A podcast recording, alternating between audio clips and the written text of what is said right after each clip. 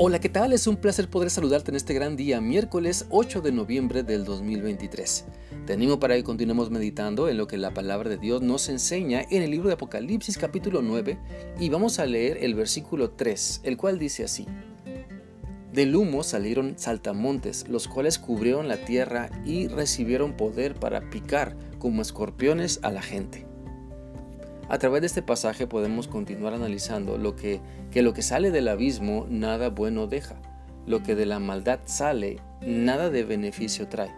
Al contrario, en este versículo se describe una especie de plaga que causa mucho dolor a los habitantes de la tierra. Esta plaga nos recuerda a la octava plaga de Egipto, donde los saltamontes devoraron todas las cosechas y cultivos, trayendo hambre y calamidad, desesperación a la tierra de Egipto. Ahora, al toque de la quinta trompeta, el diablo recibe las llaves del abismo y cuando abre las puertas de su casa, sale destrucción, sale oscuridad y calamidad, pues busca opacar a la creación de Dios, busca destruir y confundir lo que Dios ha creado. Por eso en la Biblia también podemos ver que dice en 1 de Pedro 5 del 8 al 9 lo siguiente: Estén siempre atentos y listos para lo que venga pues su enemigo el diablo anda buscando a quien destruir, hasta parece un león hambriento.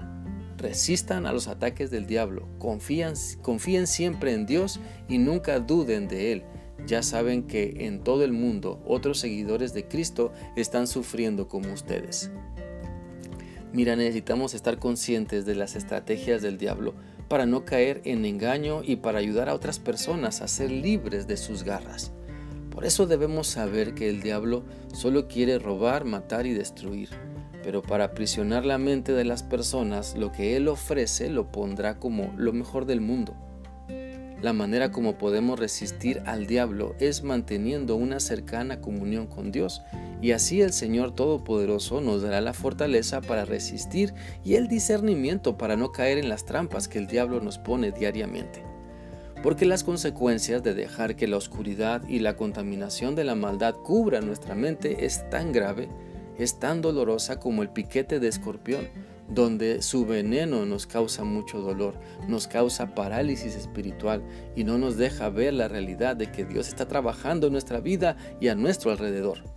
Por eso debemos buscar a Dios para quedarnos con Él y no ser seducidos y engañados por la oscuridad que se disfraza de luz para no ser engañados por la contaminación que se disfraza de algo normal y natural y placentero, para no ser envenenados por pensamientos perversos que solo buscan nuestra destrucción y no el bien que supuestamente anuncian. Por eso la Biblia nos exhorta a que estemos siempre atentos y listos para enfrentar las tentaciones, para resistir con la palabra de Dios las acechanzas que quieren envenenar nuestro ser.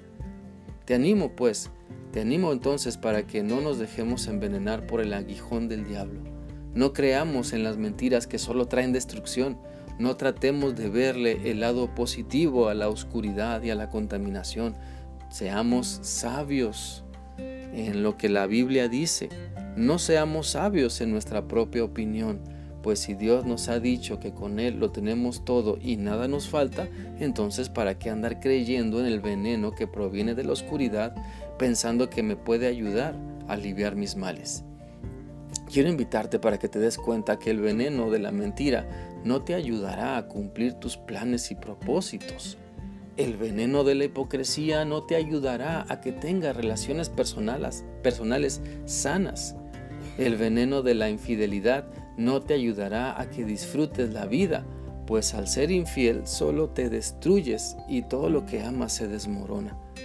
El veneno del materialismo nunca te dará lo que solo Cristo puede darte. Nunca te dará plena felicidad, porque solo Cristo puede darte el gozo completo para que entiendas que con Él lo tienes todo. Por lo tanto, no recibas, no aceptes el veneno del abismo el veneno solo te mata, te priva de lo que Dios quiere que disfrutes. En cambio, recibe y acepta la vida eterna que Dios te ofrece a través de Cristo. Recibe y acepta su presencia contigo. Deja que Dios cambie tu manera de pensar para que puedas cambiar tu manera de vivir. Toma lo que Dios te da y créelo. Las enseñanzas de la palabra de Dios te dan vida, te libran del mal cuando las pones en práctica, pero cuando te dejas envenenar por el mal, entonces la oscuridad te nubla y te contamina. Quiero animarte para que le creas a Dios, para que dejes que su palabra te llene de vida y fortaleza, y así no buscarás deleitarte en la, en la oscuridad ni en sus engaños. Espero que esta reflexión sea útil para ti y que continúes meditando en tu necesidad de apartarte de todo lo que envenena tu vida. Que sigas teniendo un bendecido día. Dios te guarde siempre. Hasta mañana.